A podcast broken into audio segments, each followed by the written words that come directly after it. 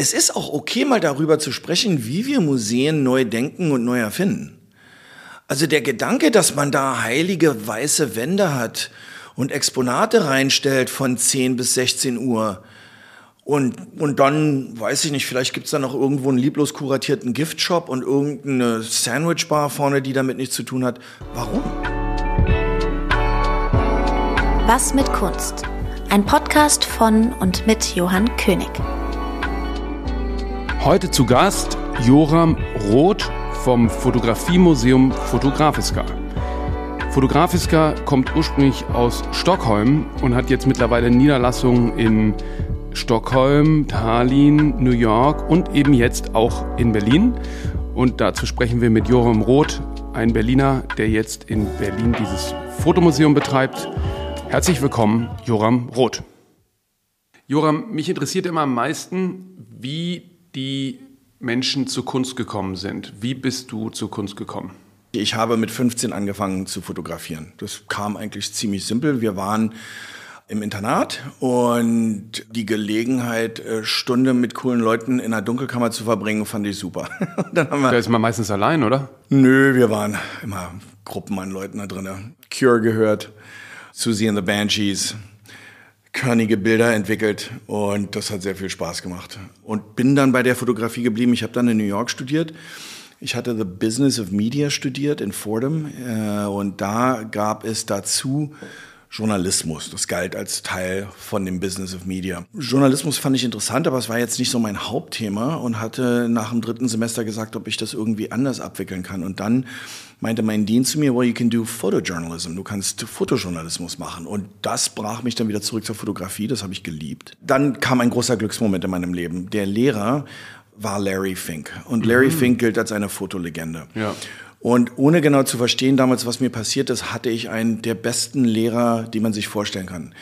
Er verstand die Technik, er verstand die Vorgehensweise, aber er stellte auch die Frage des großen Warum. Das heißt aber, das kam sozusagen intrinsisch vom Machen. Also es war jetzt nicht so, dass du Fotografie gesehen hast und dachtest, boah, sowas will ich auch machen, sondern durch selber Fotos machen und Fotoclass im Boarding School so. Es kam wirklich da, ist, gut, wir wollten Covers für Punk-Alben machen und so ja. Sachen. Also wir wollten wirklich schwarz-weiß fotografieren und das alles selber machen. Und Larry galt damals schon als Künstler. Jetzt wusste ich damals nicht, als ich 19 war, wer Larry Fink war.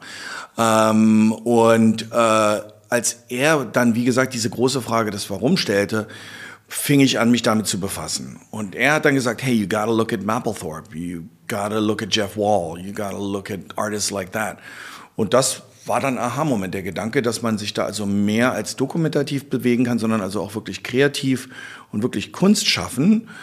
Und, und, und deswegen ist mein ganzes Kunstverständnis eigentlich ursprünglich durch die Fotografie. Mhm, mhm.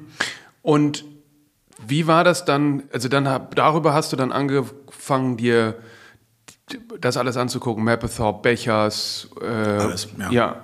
ja. Und, und, in den 80er Jahren galt Fotografie noch nicht, wie sie heute ist.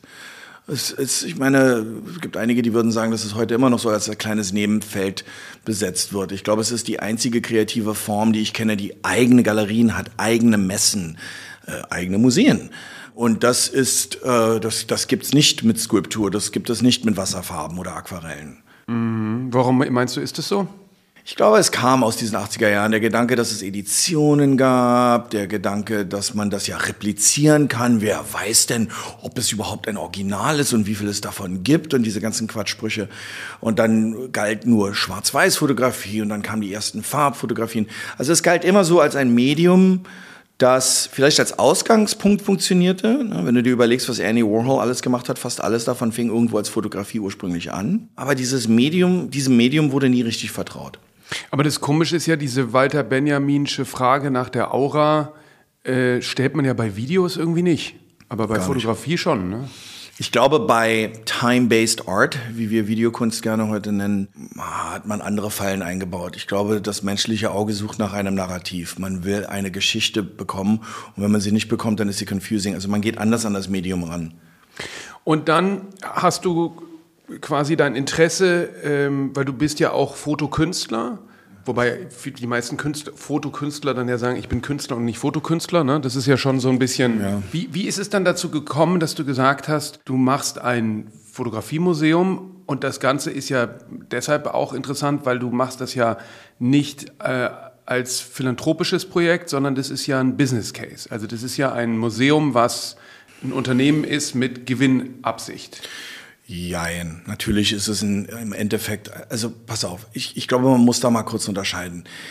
Ich glaube, wenn die Leute hören for profit, dann ist das gleich confusing. Und da gibt es auch ein komisches Misstrauen in der Kunstwelt, obwohl in der Kunstwelt viele Leute von Geld reden. Ich meine, du bist Galerist, du musst ja auch irgendwo äh, darauf achten, dass am Ende für dich und die Künstler was übrig bleibt.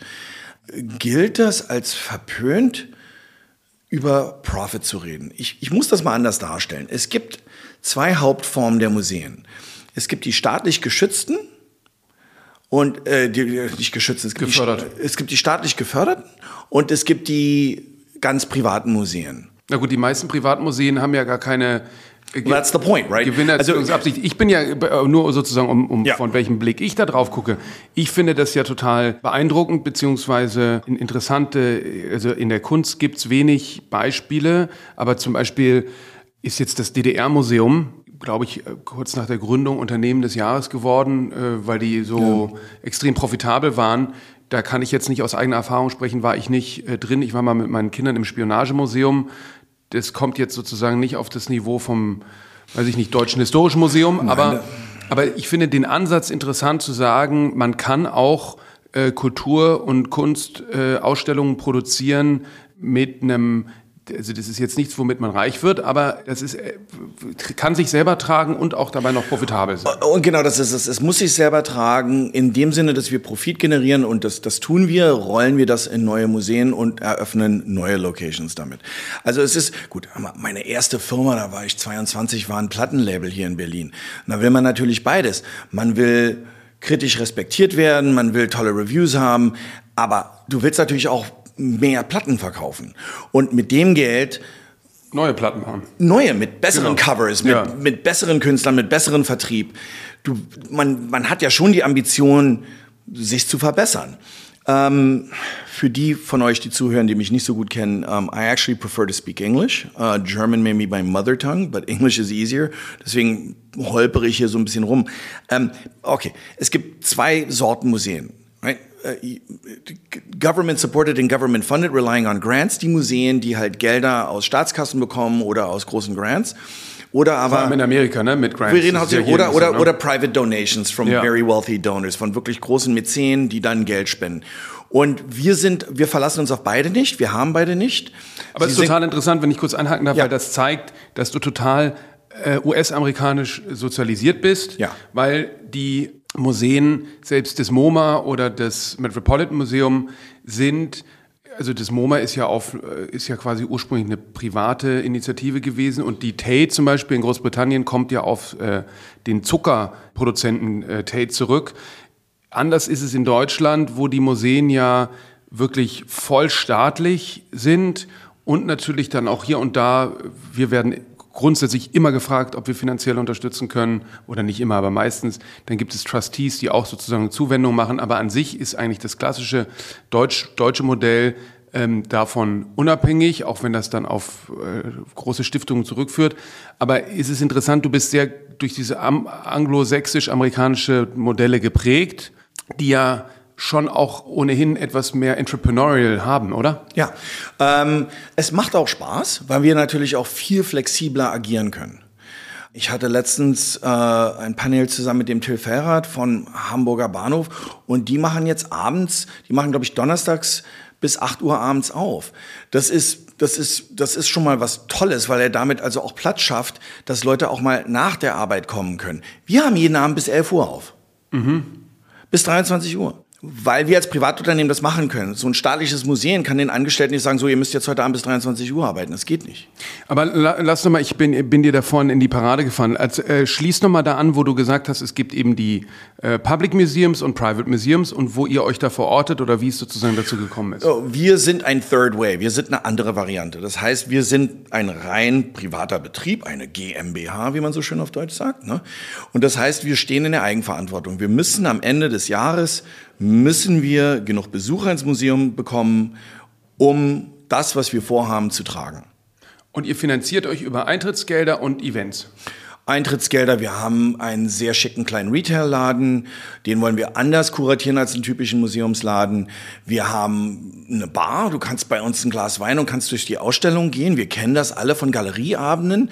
Das in einem Museum zu schaffen, es macht natürlich auch Spaß. Ähm, wir haben, das ist ein bisschen unabhängig, wir haben oben in der vierten in Berlin, kommt bei uns ein Restaurant rein, ähm, das aber auch abends auf hat. Ähm, und ja, wir, wir machen Programming für unsere Members. Also wir haben ein Membership-Programm. Ja, wie viele andere Museen auch. Also du kannst bei uns Mitglied werden für, weiß jetzt nicht genau, was unser Preis in Berlin ist, glaube 180 Euro im Jahr. Und dann, dann bist du ein Mitglied und wir machen sehr viel Programm. Also Vorlesungen, Workshops, aber auch DJ-Abende. Und somit kommen Leute, hör mal, wir haben immer drei oder vier, manchmal sogar fünf Ausstellungen hängen. Ja, die hängen 12, 14, 16 Wochen lang. Und einer dieser Ausstellungen wird äh, jede paar Wochen dann immer wieder durch ersetzt, durch was immer als nächstes kommt. Das heißt, es gibt immer wieder Grund zurückzukommen. In den meisten Museen warst da, es ist toll, aber du kennst jetzt das Programm und dann kommst du vielleicht noch mal zurück, wenn ein guter Freund zu Besuch ist. Aber ansonsten hast du keinen echten Grund zurückzugehen in dieses Museum.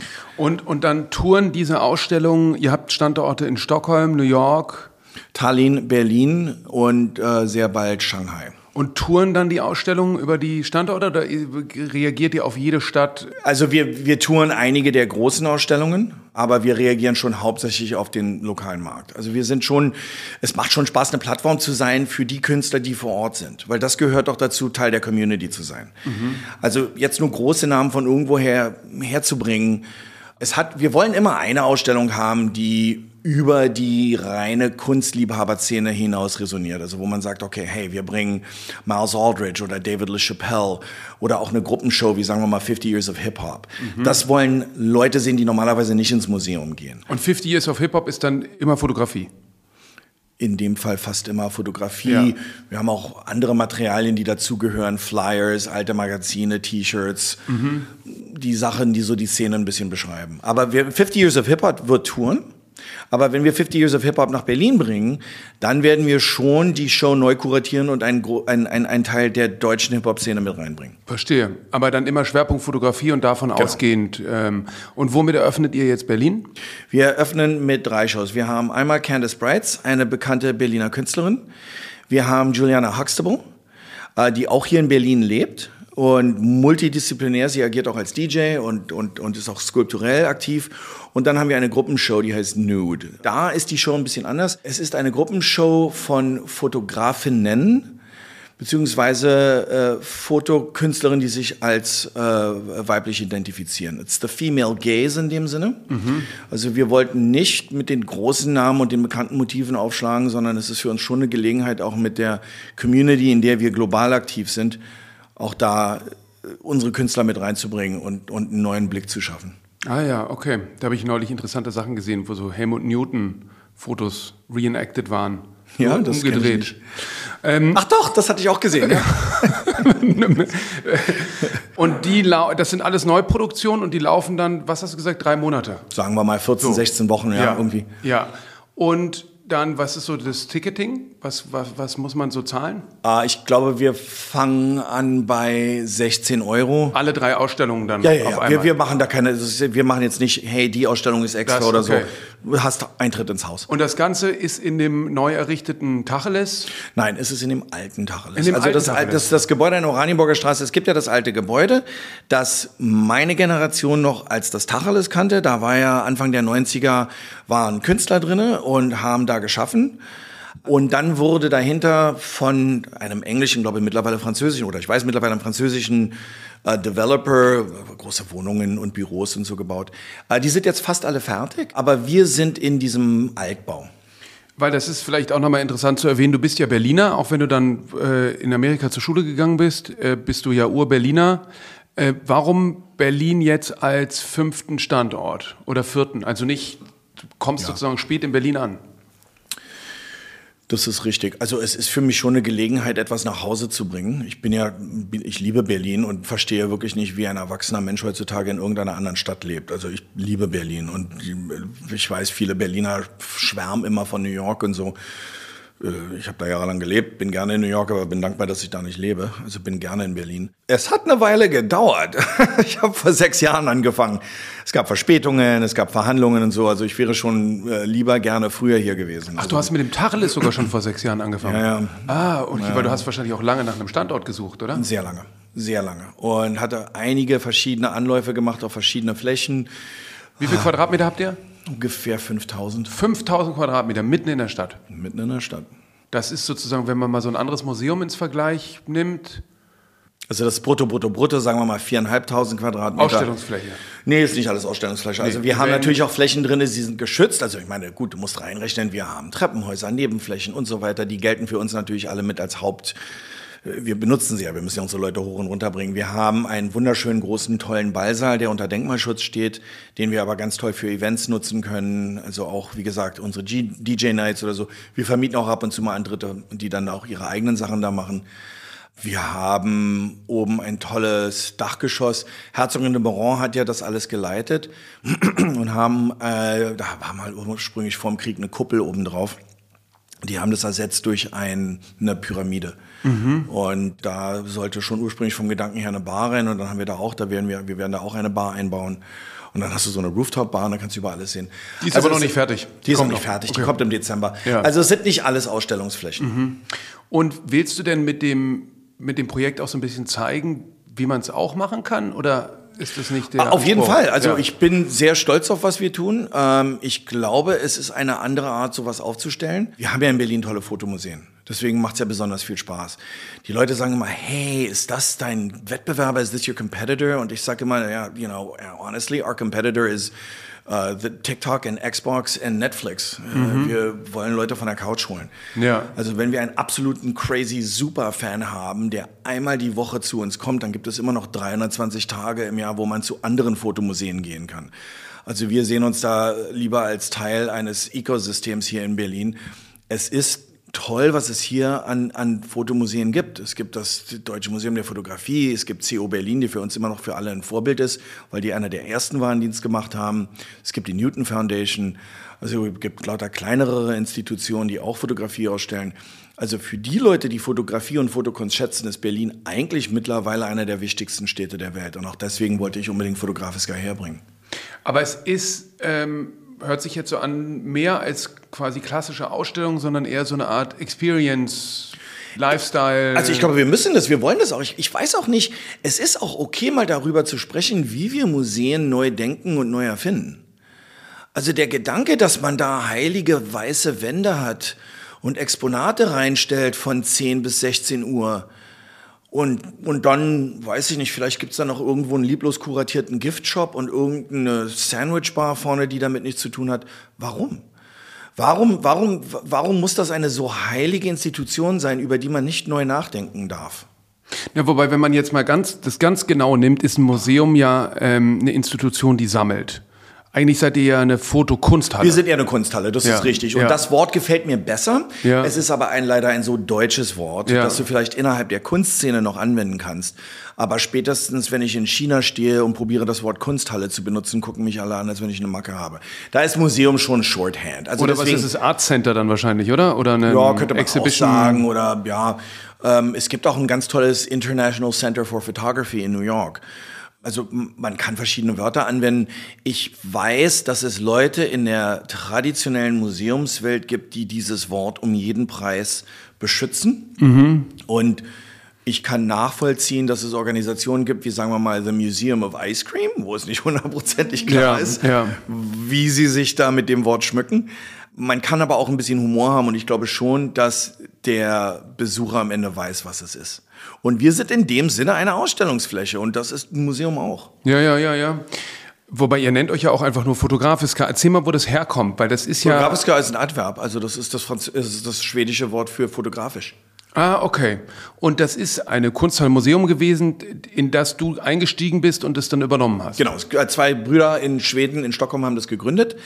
Ähm, ich bin damals passiv eingestiegen, weil ich das toll fand. Ich hatte das ganze Business Model verstanden. Und äh, Stockholm ist, war und ist weiterhin sehr erfolgreich. Wir haben da zwischen 420 und 450.000 Besucher im Jahr. Wow. Das heißt, Und- ihr seid einer der Top äh, Wir sind die zweite. Tourismus. Wir also sind das zweite Museum in Nummer eins ist Astrid Lindgren Museum oder Nee, Nummer eins ist äh, Moderne Musee. Ja. Ah, okay. ja. Und wir sind gleich Zweiter. Ich hätte gedacht, dass sowas wie Lindgren. Ähm, Nein, auch nicht das Aber-Museum und so. ne? Wir sind auf jeden Fall Nummer zwei. Und äh, da ergab sich die Gelegenheit, das nach New York zu bringen. Da bin ich in Führung gegangen, habe es nach New York gebracht, ähm, habe dann noch mehr Geld investiert und irgendwann sind die beiden Brüder ausgestiegen und ich mache das jetzt allein. Und jetzt ist, was ist der Vorteil, sage ich mal, von so einem, von so einer Branch, die, die an unterschiedlichen Orten stattfindet? Weil die mag, weil wir alle sozusagen mittlerweile Nomaden sind und global äh, leben? Oder was ist? Ähm, Also ich weiß nicht, ob das jetzt, äh, ich bin persönlich schon stolz darauf, etwas Skalierbares, wie man so schön sagt. Ähm, äh, weiß nicht, wie skalierbar wir sind. Also wir sind jetzt nicht etwas, das man jetzt in, in jeder mittelgroßen Stadt aufbauen kann, aber wir sind schon relevant in den kulturellen Städten jeder Gemeinde. Also ich kann mir vorstellen, dass ich sowas gerne nach Spanien bringen würde, aber dann nach Mitten, nach, nach Madrid, nicht nach Barcelona. Ich würde es gerne nach Italien bringen, aber dann nach Milan. sprechen dich auch Rom. Kommunen an? Wir werden die ganze Zeit angesprochen. Wir werden die ganze Zeit angesprochen und da kann ich auch gerne drüber reden. Also wir werden die ganze Zeit angesprochen und 98 Prozent der Zeit sagen wir eigentlich relativ schnell Nein. Aber es gibt ein paar Gespräche, die wir führen, die sehr interessant sind. Und nehmt ihr denn öffentliche Förderung an? Nein, Grundsätzlich nicht. grundsätzlich nicht. Okay, das heißt also auch, wenn jetzt Städte euch fragen und euch da mit Subventionen, mal, wir Das wäre dann ja wieder was anderes, ja, oder? aber wir sind Kaufleute. Also wenn das schon Sinn machen würde, also wir, es, wir, es ist jetzt kein Grundsatzstand, also wir sind Ja. jetzt nicht dagegen, aber wir passen äh, den existierenden Organisationen in dem Sinne nicht in ihre Mission. Aber ihr bewerbt euch jetzt hier in Berlin nicht um Lottogelder oder sowas, wie die ganzen anderen Institutionen. Nein. Nee. Und ist dann jetzt die Expansionsplanung erstmal abgeschlossen oder hast du sozusagen noch mehr? Nein, also wir eröffnen noch in diesem Jahr in Shanghai. Und Und das war jetzt Zufall. Eigentlich sollte Berlin vor ein und einem Äh, Leider wurde uns das Gebäude hier sehr spät übergeben und deswegen sind wir, also wir wollten ja eigentlich schon April 2022 eröffnen. Ja. Und der Gedanke, dass wir jetzt in einem Jahr zwei Museen eröffnen, ist äh, ein bisschen stressig. Und, und nur mal sozusagen, nimm uns mal ganz knapp mit. Also, weil wie funktioniert das Modell? Ja, man hat diese, ihr produziert die Ausstellungen. Die sind natürlich vergleichsweise günstig, wenn ich das jetzt mal vergleiche mit aufwendigen Ausstellungen, die wir machen, wobei Malerei ist natürlich noch günstiger. Naja, wobei ihr habt Originale und ihr habt Unikate. Und ähm, gut, das ist was ganz anderes. Schau mal, wir sind Fotografie. Das heißt, oft, wenn wir, wir arbeiten, gut, wir arbeiten oft mit Emerging Talent, wir arbeiten manchmal mit großen bekannten Namen und ab und zu auch mal mit Estates und so. Also in Stockholm haben wir Helmut Newton schon ausgestellt. Ja. Äh, wir haben Irving Penn ausgestellt. Das haben wir dann zusammen mit der Irving Penn Foundation gemacht. Warhol hattet ihr ja auch, ne? Warhol haben wir. Das Ja. heißt, wir arbeiten oft mit den Foundations. Das sind dann Leihgaben. Die stellen wir wie jede traditionelle Kunsthalle oder Museum dann auch so aus.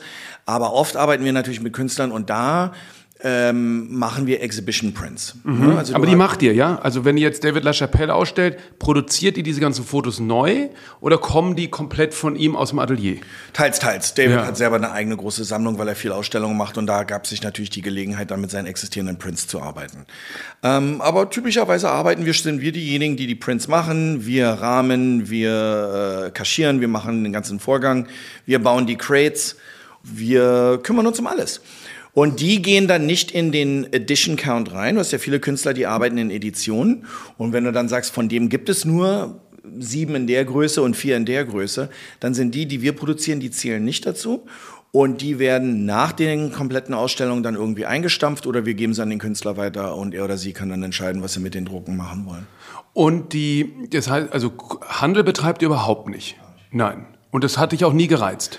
Nein, es ist schwer. Also wir sind also, ich meine, ich weiß nicht, ob du schon mal Kunst verkauft hast. Hin und wieder. It's harder than people think. ähm, wir, also es geht nicht. Erstmal wollen wir äh, den Künstlern ermöglichen, ihre Arbeiten zu zeigen. Wenn sie vertreten sind in den Städten, in denen wir zeigen, sagen wir den Galeristen, hey kommt, bringt eure Leute, have a dinner, have a private evening, macht, eine private, äh, macht einen privaten Empfang, bringt die Leute rein. Aber erwartet auch keine Prozente wir oder wollen so? keine Nein. Prozente, wir wollen gar nichts. Wir Und auch wollen- nicht Zuschuss für die Produktion oder so? Nein. Nein. Gar nicht. Die Fotokunstszene ist schweres Brot. Und wir sind dankbar, wenn wir da helfen können. Das, das soll sich nicht blöd anhören. Wir, wir, es bringt uns nichts zu. Ich kenne diese Gespräche. Normalerweise läuft das so. Irgendeiner steht vor dem Bild und sagt, boah, ist ja toll. Ähm, kann ich das kaufen? Ja, gerne. Äh, wie viel? Oh, 12.000 Euro. 12.000 Euro? Das Foto kann ich auch selber machen. Kannst du mir nicht einfach das JPEG schicken? Ja, ja. No. Woran meinst du, liegt das? Weil der Fotomarkt war ja mal, ähm, also als ich angefangen die Galerie zu machen, 2002, waren die meisten Sammlerinnen und Sammler kamen über die Fotografie. Die hatten angefangen, Fotos zu kaufen, zu sammeln und haben dann angefangen, andere Bereiche für sich zu entdecken, weil das ja auch mit den Becherschülern, also Gurski, Struth, Ruff, Höfer ähm, und so weiter, natürlich vielleicht auch gerade in Deutschland gab es dann Wahnsinns... Ähm, Ja, war schon sehr Düsseldorf. ja, hohe Preise, Ja. aber dann brach das ja ziemlich stark zusammen. Äh, lag das an so ähm, Marktteilnehmern wie Lumas, die auf einmal, wo sozusagen. Nö, glaub ich gar nicht. Nein, woran liegt das? Ähm, das war, glaube ich, einfach genauso. Du hast auch viele andere Leipziger Schule war es genauso eigentlich. Ne? Ja, aber du hast Ja. viele Movements in der Kunstwelt. Das war jetzt Zufall, dass es in dem Moment Fotografie war, aber du kennst das. Da haben auf einmal alle Lust auf sowas Ja. und dann bricht es wieder weg. Ja. Dann kommt es 20 Jahre später wieder. Abstraktion und so Auf weiter. einmal haben alle Lust auf italienische Modernisten, Ja. Skeggi, Fontana, Bonalumi, Castellani, ich weiß es nicht. Und dann drei Jahre später will das wieder keiner sehen. Dann gibt's 50 Jahre Calder, dann will jeder das. Also ich glaube, das war ein Moment, das jetzt nicht unbedingt viel mit Fotografie zu tun hat, sondern einfach mit diesem Moment. Ähm, Fotokunst ist natürlich schon eine niedrigere Einsteigerschwelle. Du hast bei Fotografie das Gefühl, dass du Erlaubnis hast, eine Meinung zu haben. Ich glaube schon, dass die, dass die zeitgenössische Kunstwelt mit Absicht opak und exklusiv ist. Und ich kenne wirklich viele Leute mit Erfolg und Geschmack, die trotzdem auf einer zeitgenössischen Kunstmesse, die stehen bei Basel oder bei Freeze und wissen nicht, darf ich das mögen, soll ich das mögen, darf ich es nicht mögen? You don't know. Und bei Fotografie hat jeder das Gefühl, dass er davor stehen kann und sagen kann, wow, oder "Na, das ist ja total blöd. Äh, äh, man hat das Gefühl, man darf Meinung haben. Und deswegen ist Fotografie, sagen wir mal, inklusiver als, als, als Einsteigerportal in Kunst.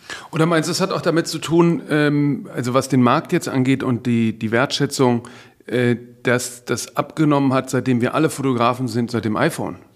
Ich glaube, dass das iPhone uns einen großen Gefallen getan hat. Als Fotografiska Stockholm eröffnet wurde, war ungefähr das Jahr, in dem das zweite iPhone mit einer Kamera damals rauskam. Und danach war die Frage, naja, jetzt wo jeder eine Kamera hat, wo jeder ein Fotograf ist, ist Fotografie überhaupt noch relevant? Und gerade was Fotokunst anbelangt, haben wir ge genau das Gegenteil bemerkt. Ähm, jetzt, wo jeder 10.000 wirklich schlechte Bilder auf dem Handy hat, gibt es auf einmal eine echte Wertschätzung. Jemand steht davor und erkennt, das ist Talent, da ist Erfahrung, da ist ein Auge. Ich meine, da gibt es diesen alten Witz, bei der zeitgenössischen Kunst steht einer davor und sagt, naja, mein Fünfjähriger hätte das machen können, was natürlich ein totaler Quatschspruch ist. Aber oft stehen die Leute vor einer tollen Fotografie und das Erste, was sie sagen, oh, das hätte ich nie gekönnt. Und ähm, aber nimm uns noch mal ein bisschen mit in sozusagen, wie das funktionieren kann. Also ihr habt dann ähm, jetzt hier diese Ausstellung, dann läuft es eben auf demselben Ticketing-Niveau wie alle anderen Museen eigentlich auch, würde ich mal sagen, oder? Ich kann mir vorstellen, dass wir am Ende ein bisschen teurer sind. ja. Und dann erwartet ihr, was erwartet ihr für Besucherzahlen jetzt zum Beispiel hier in Berlin? Ich glaube, wir werden im dritten Jahr mindestens bei 250.000 Besuchern sein. Und da, die bekommt man natürlich dann aber auch über Marketing, Performance auf jeden Marketing. Fall. Also du musst auf jeden Fall natürlich schon bekannt geben, dass du existierst. Ja. Und dann musst du die Leute die ganze Zeit daran erinnern. Und das tust du natürlich am besten dadurch, dass du halt schon rotierende Ausstellungen hast. Ne? Du hast jedes Mal wieder eine Gelegenheit und aber auch die Verantwortung, ähm, deine Künstler zu unterstützen, deine Ausstellung zu unterstützen und zu sagen, hey, wir haben was Neues. Und das machst du über Social Media, das machst du über Earned Media, das machst du über Print Media. Also du musst schon ähm, diese Sache bewusst bearbeiten und musst dich darum kümmern. Und sind die äh, Künstlerinnen und Künstler an den äh, Ticketeinnahmen beteiligt? Nein, wir zahlen eine Künstlergebühr, also wir sind schon. Ein Honorar einfach für die Ausstellung. Ein Honorar, genau. Ja.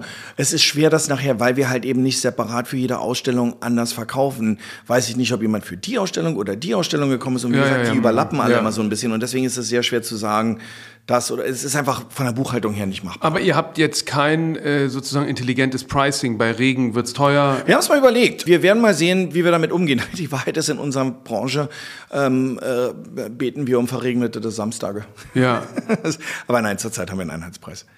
Und äh, das ist in, in allen. Also wir haben schon, wir haben in New York haben wir zum Beispiel ein Early Bird Special, dass wir also Leute sagen, hey, wenn ihr vor zwölf kommt oder sowas, und wir haben halt schon viele Leute, die das gerne machen, Touristen und so. Und wie läuft das in New York? Jetzt waren gerade überall in den Medien, dass ich glaube, Guggenheim 30 Dollar Eintritt kostet mhm. äh, und Metropolitan Museum auch. Ähm ja, New York ist sehr teuer geworden, aber es bricht bei denen, die Besucherzahlen sind auch ein bisschen weniger geworden. Ich weiß aber nicht, ob das jetzt preisverwandt ist. Aber wie soll das funktionieren als Familienvater mit irgendwie äh, vier Kindern im Urlaub? Ich verstehe überhaupt nicht mehr, wie New York funktioniert. Wie soll man ich meine, ein Kino-Ticket kostet leisten? 16 Dollar mittlerweile. Also ich, ich, ich, ich, ich frage mich die ganze Zeit, wie das funktionieren soll. Es ist unglaublich teuer. Ein, ein Drink in New York kostet mittlerweile in einer guten Bar 34 Dollar. Was, was, was nehmt ihr in New York? 28 Dollar. 28 Dollar? Ja. Und die Leute kommen? Leute kommen. In großen Mengen? In großen Mengen. Ja. Und also wir sind auch mittlerweile bekannt. Also wir wissen es, ich glaube, wir haben schon mittlerweile Gäste, die in New York kommen, die sagen, ich gehe zu Fotografiska, ich weiß jetzt nicht mehr unbedingt, was da hängt, ja. aber ich weiß, dort werde ich einen tollen Tag verbringen können oder einen tollen Nachmittag. Und was ist dann das, also wie, da habt ihr mit David LaChapelle eröffnet, wie hat das funktioniert? Wir hatten, äh, wir hatten eine Lifetime Retrospective auf drei Etagen, also wir hatten ein gesamtes Museum Takeover. Nur, nicht wie sonst immer habt ihr auf genau, drei haben, Gruppen, bisschen äh, oft Reportage, Kunst und oder die ihr Mischung, habt es ja so ein bisschen strukturiert, ne, in unterschiedlichen. Also normalerweise haben wir eine Mischung, das ist richtig. Wir probieren das schon so zu äh, vermischen, dass wir Ausstellungen haben, die mal, äh, also wir probieren verschiedene Themen anzusprechen, dass wir also auch vertreten sind in unserer Community. Manchmal ist es Reportage, manchmal ist es Kunst, manchmal ist es Fashion und, und dass wir die alle so vermischen, damit man.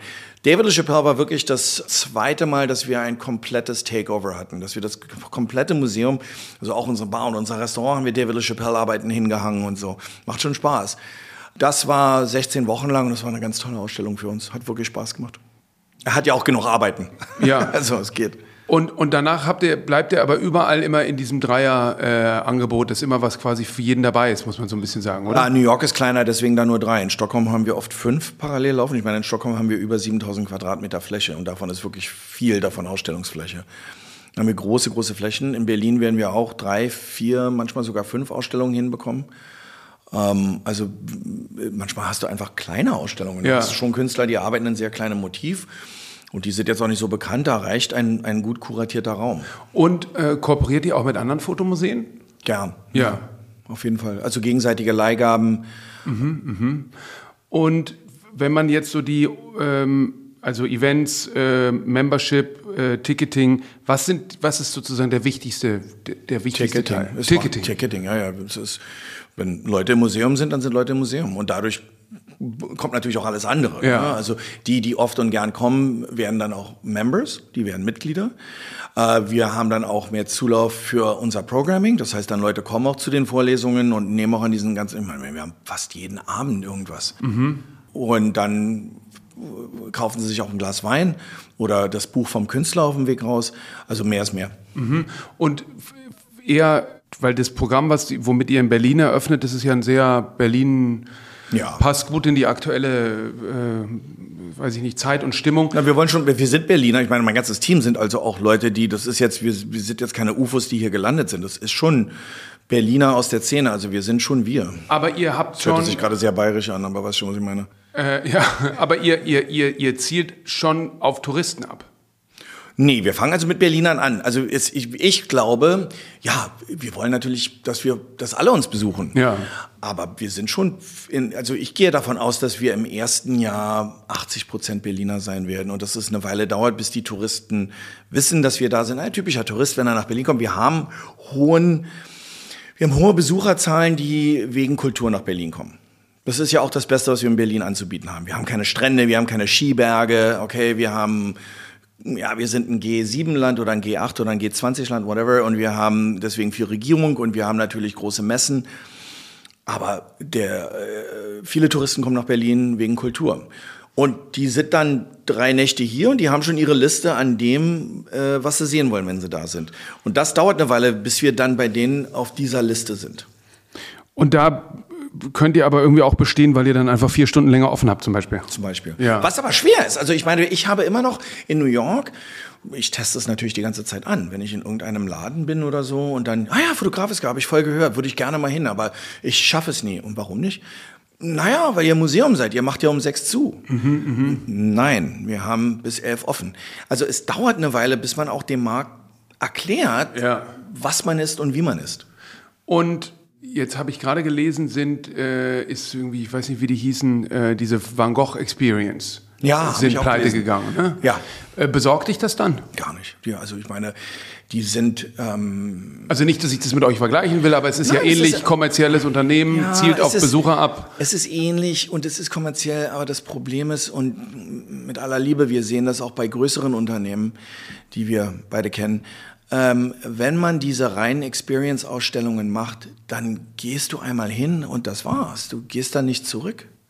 Ach so, bei euch ist sozusagen die Rotation das Wichtige. Eben. Ja. Aber verstehst du, wenn du einmal bei so einer Van Gogh-Ausstellung warst, Ist es immer die gleiche dann, ja? Ja, natürlich. Okay. okay, und dann machen sie ein Jahr später machen sie ein anderes Thema. Vielleicht gehst du dann noch mal hin. Aber in New York, die Dinger waren 46 Dollar. Und das ist der Mindesteinstand. Das ist bevor du da überhaupt irgendwas gemacht hast oder ein VIP-Ticket oder ein Drink oder irgendwas. Bist du am Ende bei 60 Dollar pro Person, um zwölf Minuten lang die Wand schmelzen zu sehen. Dann nehme ich lieber zu Hause ein bisschen LSD. Also. Ja. Ich fand das als Business Model. Es hat jetzt, es gab da so einen komischen Moment nach der Pandemie, wo alle unbedingt raus wollten. Und das war so das erste, weil die Museen natürlich ein bisschen vorsichtiger waren in der Eröffnung mit Recht. Du hast dort Angestellte und du hast große Menschen an. Man wollte nicht unbedingt der Erste sein, der eröffnet. Diese kommerziellen Häuser waren die allerersten, die eröffnet hat und Leute wollten raus, raus, raus. Dann sind alle in diese Van Gogh Sachen gegangen. Es war ja auch damals zeitgleich war dann noch Emily in Paris, war eine Netflix Show, die sehr erfolgreich war. Alle wollten dahin. Okay, es war ein Moment, aber es ist nicht skalierbar. Aber das ist natürlich interessant. Reagiert ihr dann auf solche äh, äh, Trends? Also wenn es dann irgendwie zum Beispiel diese Schach-Gambit äh, nicht. äh, gibt, da gibt's ja, fallen einem ja tolle Fotos ein von Duchamp Also- am Schachbrett und so weiter. Es gab schon eine Netflix-Serie, Inventing Anna. Ach stimmt, da kommt ihr ja auch vor. Das Genau. musst du noch mal kurz erzählen. Also, also da gab es eine junge Frau in New York namens, wie hieß die, Anna? Anna Delvey, die war Anna lustigerweise schon mal, habe ich dann gesehen, ähm, hier in der Galerie, beziehungsweise hat sie ein Foto gepostet, als ich die St. Agnes eröffnet habe und hat hatte- war sie meiner. Frau und mir gratuliert. Ich glaube, dass das Foto von den Presseunterlagen war und sie gar nicht hier war, aber so getan hat, als ob sie hier gewesen wäre. Also Anna Delvey oder Anna Sorokin, äh, Deutschland. Vielleicht hört sie uns. Sie spricht ja Deutsch. Ja, na toll. Sie ist, glaube ich, in Deutschland groß geworden und ist dann irgendwann nach New York gegangen und äh, hatte dort wie ein echter Entrepreneur den Gedanken, dass sie sich neu erfindet und hat sich als Kunstmäzenin erfunden, hat dann allen erzählt, dass sie halt eine große Erbin ist und, äh, und ihr wurde dann wahnsinnig viel ermöglicht. Sie ist dann als Betrügerin hochgegangen. Und richtig ein paar Naja, Jahre sie hatte auch, ich glaube, sie hat so, auch ne? eine Freundin reingelegt und hat dann ihre Kreditkarte komplett ausgenutzt und so. Also da sind viele Dinge gelaufen. Aber sie wollte euer Haus kaufen, oder? Sie wollte das Haus mieten. Ja. Und sie, und ich kannte sie damals nicht, wir haben dann den Mietvertrag abgeschlossen. Und dann zwei Jahre später kam dieser Artikel über sie raus im New York Magazine. Und, äh, und da hatte ich erst von ihr gehört und dann hatte ich meinen Vermieter dann gefragt, hab gesagt, was, was war denn das? Und dann hat er gesagt, ja, ja, die gab's damals auch. Aber, die war dein Wettbewerber ja, sozusagen. die, war, die hatte dann auch probiert, das Gebäude zu mieten. Aber, ähm, Aber ja. das Lustige ist, sie wollte auch einen Social Club machen mit Kunst. Und Genau, so, ne? und dann ja. war dann also auch, es war, es war, die Story kann ich jetzt erzählen. Äh, Netflix hat dann natürlich eine Serie draus gemacht, die übrigens auch viel Spaß gemacht hat. Und dann gab es eine Szene, wo sie vor dem Gebäude steht mit Freunden und gesagt hat, hier bringe ich meinen Arts Club rein.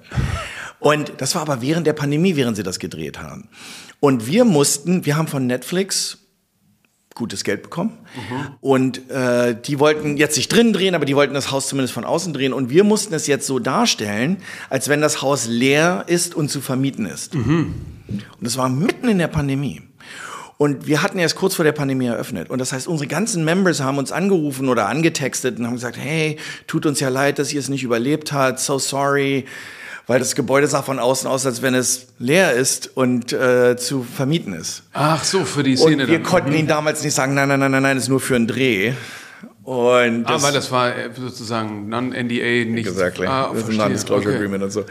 Ähm, ja, also wir gehen manchmal schon auf eine Netflix-Serie. Als dann die Netflix-Serie lief, hatten wir dann draußen ein großes Schild, das immer dieses uh, Everything in this story is true except for the parts that are totally made up. Und das haben wir dann draußen aufs Gebäude geschrieben. Ähm, aber wir gehen also nicht Trends hinterher, um deine Frage zu beantworten. Wir machen jetzt wenig Immersive, wobei wir schon, also was ist Immersive? Wir arbeiten natürlich, wir haben... Ach, wir haben eine tolle Isaac Julian Show bei uns gehabt. Äh, äh, Julian Isaac, sorry. Wir hatten, wir waren die allerersten, die Refik Anadol ausgestellt haben vor sechs Jahren in mhm. Stockholm. Ah, ja. Also wir arbeiten mit Künstlern die ganze Zeit, die in verschiedenen Medien arbeiten die hart an dieses Experiential grenzen. Aber wir haben jetzt keine NFT-Ausstellung gemacht. Wir haben keine Immersive Sachen gemacht. Also das ist jetzt nicht, wir rennen diesen Trends jetzt nicht hinterher. Mhm, mh. Und Du hast gerade Corona erwähnt, das war dann wahrscheinlich aber eine ziemlich harte Zeit für euch, oder? Ja, also das war sehr schmerzvoll. Das, da hätte ich gerne drauf verzichtet. Weil ihr habt dann überall äh, zumachen müssen? Ja. Also was war das damals? New York, Tallinn, Stockholm? Genau. Ah nee, Stockholm ist ja offen geblieben, oder? Ja, aber äh, auch schwer. Trotzdem, weil wir zwar offiziell offen waren, hatten wir sehr limitierte Besucherzahlen. Und kam auch niemand dann, oder? Es kam weniger und es hat also schon eingeschlagen. Ja. Na, hoffentlich bleibt uns das in Zukunft erspart. Und wenn du äh, das jetzt ableitest von dem, wie ihr das angeht, was ich jetzt erstmal ziemlich, ähm, äh, man fragt sich ja so ein bisschen, warum es das noch nicht gibt. Ja, also warum es das in, also wir haben hier zum Beispiel den, den Boros, der ja, das ist ja auch irgendwie, wenn man so will, Ticketed äh, Experience ist, weil die Leute kaufen ja da Tickets, glaube ich, mehr wegen dem Gebäude und World War II Bunker ansehen und auch Kunst, aber eher sozusagen so Unterwelten-Approach. Ähm, Warum meinst du, gibt es nicht schon mehr Museen äh, oder Kunsthallen, die in so eine Richtung gehen, wie ihr das macht? Also ich glaube, es gibt immer mehr. Es muss auch nicht unbedingt die reine Kunst sein. Also es gibt schon seriöse Museen und Ausstellungsflächen, die Sammlungen darstellen. Also ich meine, ich denke zum Beispiel an das Peterson Museum äh, in äh, Los Angeles, mhm. äh, das äh, das größte Automuseum der Welt ist. Mhm, das kenne ich nicht. Das heißt, was Toll. gibt's da? Oldtimer? Nicht nur, also es werden die ganze Zeit rotierende Sammlungen gezeigt, auch von anderen Leuten. Also Ralph Lauren hat zum Beispiel eine der größten Ferrari-Sammlungen der Welt, die war damals zur Ausstellung oder äh, von der Firma McLaren die ganze Historie von sich. Gut, das ist jetzt auch eine Liebhabersache, aber ich meine, das ist Kunst auf eine gewisse Art auch. Aber auch kommerziell ticketed. Ähm genau mit, mit allem drum und dran, mit ja. Membership und so. Ähm, Fotografie ist natürlich, sagen wir mal, ein bisschen leichter, weil wir eben selten mit Originalen hantieren. Wenn du ein Museum machen würdest mit Malerei, naja, dann bist du ganz schnell in ganz anderen Versicherungen. Du musst die Sammlungen von verschiedenen Sammlern zusammenstellen, um sie auszustellen. Es ist mehr Arbeit, es ist nicht so leicht, es ist teurer und am Ende kannst du trotzdem nur, weiß ich, 20 bis 30 Euro Eintritt nehmen. Ich denke aber auch gerade zum Beispiel an diese Nachricht, die man jetzt auch lesen konnte, dass eine Kassiererin von der Bayer Foundation ähm, verurteilt wurde, weil sie, äh, ich meine immer in zehn Jahren, aber 1,5 Millionen, ich weiß nicht, was es war, Schweizer Franken abgezweigt hat. Also, wow, ja, habe ich auch gelesen und wusste gar nicht, wie ich das verdauen soll. Und dann muss man ja mal überlegen, wenn eine Kassiererin, na gut, zehn Jahre, aber dennoch dann werden die ja, äh, ich meine, die Bayer Foundation ist sehr teuer. Ich glaube, dass wir da eben als ein wirtschaftliches Unternehmen viel genauer auf das Geld schauen müssen als vielleicht eine Foundation. Ich weiß jetzt nicht, wie die Bayer nee, Foundation geführt nur, wird. Was, was, ich dadurch nur aus ableite, ist, ähm, dass äh, die, die, die, Eintrittsgelder wahrscheinlich ein, äh, doch erheblich sind, die äh, Umsätze, die man da machen kann. Also hoffentlich. Ähm, äh, anscheinend macht das die Bayerle Foundation besser als wir, weil wenn da ein und eine halbe verloren gehen in zehn Jahren und die das nicht merken, dann. Ja, irgendwann äh, haben sie es gemerkt. ja, ich weiß, weiß aber nicht, wobei die. Wie werden die? Die finanzieren sich aber nicht nur über Eintrittsgelder. Das ist eine Stiftung, die verkaufen ja auch. Ähm, dann haben sie Eintrittsgelder und dann haben sie sehr viele Partnerschaften mit dem Warenhaus in Basel, mit der Also das ist wichtig. Also wir müssen uns aber auch durch Partnerschaften unterstützen lassen. Also wir können nicht alles alleine stemmen. Also wir arbeiten schon oft mit Partnerschaften um das zu underwriten, wie wir so schön sagen auf Englisch. Was sind also, so eure Partner? Könnt ihr die schon? Naja, wir hatten mit David LaChapelle hatten wir zum Beispiel American Express als Partner drin und die haben dann für ihre Card Members haben sie dann spezielle Abende kuratiert, auch mit David. Und das war ein großer Erfolg. Wir hatten 50 Years of Hip Hop, hatten wir ähm, Chase the Sapphire Card, das ist eine andere Kreditkarte in den USA. Aber auch äh, äh, Google Pixel. Die haben ja ein Telefon, das eine wirklich tolle Kamera drin hat und dann haben wir mit denen auch eine Partnerschaft gemacht. Und hier in Berlin? Das weiß ich noch nicht. Aber äh, ich glaube, da müssen wir erstmal öffnen und beweisen, dass wir das können. Mhm, mh. Und was denkst du, ähm, müssten Museen anders machen, außer andere Öffnungszeiten? Öffnungszeiten ist Nummer eins. Also Nummer eins. Öffnungszeiten ist Nummer eins. Es ist wichtig, wir haben nur so und so viel Zeit. Wir haben alle zu tun, wir müssen am Tag arbeiten, wir müssen uns um die Kinder kümmern und so. Der Gedanke, dass man nur, weiß ich nicht, von, von weiß ich nicht, neun bis fünf offen hat, zehn bis vier, das ist prima für äh, Touristen und für Schulklassen und für Leute, die in Rente sind. Aber für den normalen, du, ich habe tolle, ich habe gute Freunde, die sind alle kulturell interessiert, die lieben Kunst. Die denken nur an Museumsbesuch, wenn sie Tourist in einer anderen Stadt sind. Es kommt denen selten in den Kopf, ins eigene Museum zu gehen, es sei denn, es gibt irgendeine spezielle Einladung. Und ähm, warum? Warum? Wir sind so stolz auf die Sammlungen, die wir haben. Ich meine, mein Gott, die Gemäldegalerie, was da hängt. Äh, Man, aber wir sind preußisch-staatlicher Kulturbesitz oder wie das heißt. Es ist schwer für die so eine Entscheidung zu treffen, das verstehe ich. Ähm, trotzdem müssen wir daran. Wir müssen andere Öffnungszeiten haben. Wir müssen die Flächen anders zur Verfügung stellen. Wir müssen anders informieren. Ähm, der Ja, und Gedanke, Community vermutlich, ne? Also und das, man, kann, man kann eine Community nicht forcieren. Du kannst eine Membership forcieren, aber du kannst eine Community nur ermöglichen. Mehr kannst du nicht. Membership ist, hey, was bekomme ich? Ich bin jetzt hier Mitglied, ich habe jetzt hier meine Gebühr bezahlt, ich will, ich will, ich will. Community ist, was darf ich beisteuern? Kann ich mal einen Talk machen? Könnte ich Dienstagvormittag in dem einen Raum vielleicht mal einen Talk über das machen? Wenn es passt und wenn es sinnvoll ist und wenn wir glauben, dass es für unsere Community interessant ist, dann ermöglichen wir das. Ich meine Ähm, jetzt auch irgendwie so was, so Vermittlung quasi jenseits der Räume eine andere ähm, Oberfläche bieten der, der Begegnung oder der Gemeinschaft oder so. Das hört sich Alles. so an. Auch wie informierst du? Ich meine, Schilder an der Wand, okay, oder du kannst diese Hörgeräte mieten. Aber äh, es ist, man, wir leben höchst digital. Du, ja, es kostet Geld, man muss ein bisschen was produzieren. Aber, äh, und viele von den Museen haben damit auch angefangen, mit allem Respekt. Aber lass einen kleinen QR-Code da sein und wenn du den anscannst, dann lernst du was über den Künstler, über das Motiv, über den Dinosaurier, über das Wikinger-Schiff, das da steht. Ähm, es ist, und das wird immer gleich verpönt, als ja, es soll alles immer so medial sein und immer so cartoonig. Ja, Leute, wir leben nun mal in einer Zeit, wo wir 800 Fernsehsendungen zu Hause haben und TikTok. Wir müssen auch mal so kommunizieren. Wir hängen in den Museen immer 30, 40 Jahre hinterher. Alle sagen immer, sie haben kein Geld, sie haben kein Geld, sie haben kein Geld, sitzen aber auf Sammlungen, die Milliarden wert sind. Ja, ja, werde da mal eins verkaufen müssen. Und machst du, äh, macht ihr dann auch Publikationen, also sozusagen Oldschool-Kataloge? Ja. Das auch noch Nicht immer. Ja. Naja, ab und zu. Es kommt drauf an. Bei den ganz großen Künstlern macht es keinen Sinn, weil es tolle Bücher gibt. Ja. Und bei den Unbekannten ist es schwer, weil am Ende gehen wir ein wirtschaftliches Risiko ein und dann kauft es keiner. Also da müssen wir schon das Risiko eingehen. Es ist bei uns halt immer mit ein bisschen Risiko behaftet und da müssen wir Entscheidungen treffen. Schaffen wir das? Macht es Sinn oder nicht? Und wie reagieren die ähm, Kollegen hier, CO Berlin, Newton Foundation und so? Freuen die sich? Ich glaube schon positiv. Ich meine, natürlich ist man immer erstmal ein bisschen nervös. Hey, noch ein Fotomuseum. Aber die machen tolle Sachen. Also CO Berlin ist weiterhin ein großes Vorbild für alle von uns in der Fotowelt. Die haben ja, die waren die ersten, die damit angefangen haben. Oder einer der ersten. Ähm, Auch Lü- privat, ne? ja, also gut, ich glaube, die sind eine Stiftung. Ähm, ursprünglich waren sie äh, im gleichen Modell wie wir. Ähm, das Stiftungsmodell ist auch interessant. Die Newton Foundation ist natürlich auch eine Stiftung und hat auch tolle Räume und tolle Ausstellungen und, und arbeitet auch mit anderen Sammlungen zusammen und kuratiert auch tolle Ausstellungen. Und das Deutsche Museum hat auch interessante Sachen. Also wer Fotografie liebt, ist hier wirklich sehr gut bedient. Und dann gibt es den ähm, Month äh, of Photography. in The European Month of ne? Photography Ja. ist interessant. Er ist zurzeit jedes Jahr irgendwie ein bisschen anders. Letztes Jahr hatten wir für uns einen tollen Event, der äh, Spaß gemacht hat. Ich glaube, es wird dieses Jahr leichter sein, für uns daran teilzunehmen, weil wir endlich ein Fotomuseum haben. Ähm, aber wird schon toll. Super. Ja, dann wünsche ich ähm, sehr viel Erfolg und bin gespannt und vielleicht kommen wir hier nochmal nach einem Jahr zusammen und ähm, schauen zurück, wie es angenommen wurde. Hör mal, hör mal, du hast eine tolle Galerie. Stell mal mehr Fotokunst aus. Das nehme ich mir zu Herzen. Super. Danke dir. Was mit Kunst? Ein Podcast von und mit Johann König.